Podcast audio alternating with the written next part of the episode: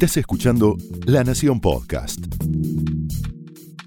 A continuación, el análisis económico de José del Río en Mesa Chica. ¿Quién maneja la política? ¿Quién maneja la economía? Cristina Fernández de Kirchner, la señora vicepresidenta que actúa como presidenta, dijo que los argentinos estamos nerviosos. ¿Por qué estamos nerviosos? Por los medios de comunicación que todos nos merecemos mejores medios para estar menos histéricos. Fíjate las paradojas de este país. Lo dijo en un acto en Santa Cruz al que no dejó ingresar prensa independiente. Lo dijo de manera tal que la Asociación de Entidades Periodísticas Argentinas, ADEPA, condenó sus dichos, denunció las restricciones al ingreso de prensa. No hay que sorprenderse, ¿eh? porque Cristina está acostumbrada a disparar filosas frases pero nunca, nunca a responder filosas preguntas. Tal vez Cristina debería saber que los argentinos están angustiados porque la inflación no para de crecer, aunque el gobierno que lidera se había comprometido a bajarla. Tal vez Cristina tiene que saber que los argentinos están preocupados porque el Banco Central volvió a asistir al gobierno. ¿Sabes cuánto?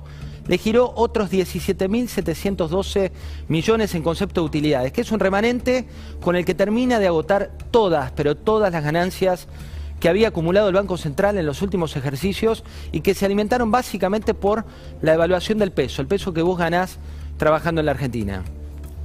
También debería estar preocupada porque el Banco Central no tiene reservas para respaldar el peso que emite como pan caliente. Los argentinos estábamos preocupados pero porque ya conocemos el final de esta película en blanco y negro, que es la ley, acordate de este nombre, Ley de Abastecimiento y Represión del Agro. Así se la llamó hace 47 años. Originalmente autorizaba a funcionarios a establecer precios máximos, a establecer márgenes de utilidad, a allanar comercios o empresas, podían requerir apoyo policial, podían secuestrar documentación, podían intervenir mercadería en infracción, podían clausurar establecimientos, detener preventivamente a presuntos responsables de infracciones. Eso es el pasado. Pero hoy congelaron 1.480 precios. Y es un burócrata el que les dice a las empresas que no parece un esfuerzo para ellas, que no es un esfuerzo grande. ¿Desde qué lugar lo dice?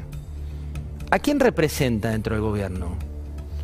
¿Es la estrategia de su jefe directo, del ministro de Producción? ¿O ni siquiera? Y se trata de un funcionario de tercer grado que está interpelando hoy por hoy al propio presidente. Que los argentinos están preocupados, que estamos preocupados es cierto. El 17 de octubre vimos cómo un delincuente se le reía la cara a quienes sufrieron pérdidas irreparables por el COVID. Hubo demasiado silencio desde el gobierno nacional se profanó un lugar de homenaje, de conmemoración.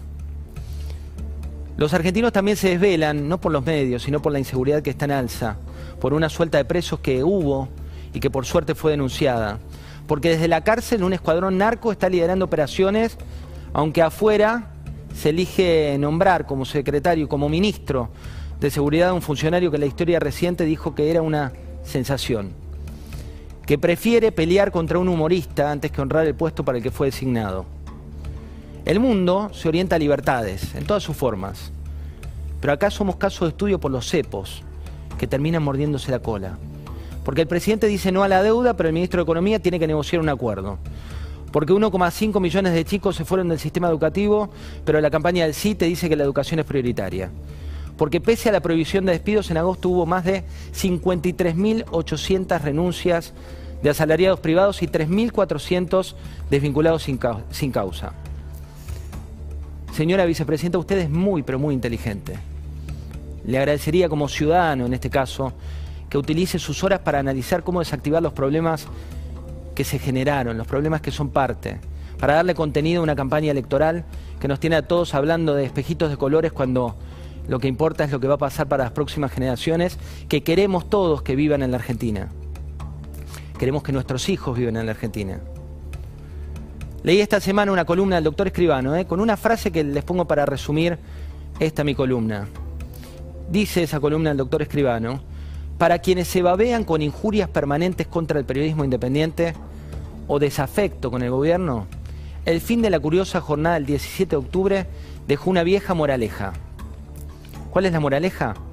¿Para qué buscas enemigos si con los amigos te alcanza y sobra? Le cuento algo, señora vicepresidenta. Los argentinos no están nerviosos por los medios. Tal vez usted sí. Esto fue el análisis económico de José del Río en Mesa Chica, un podcast exclusivo de La Nación.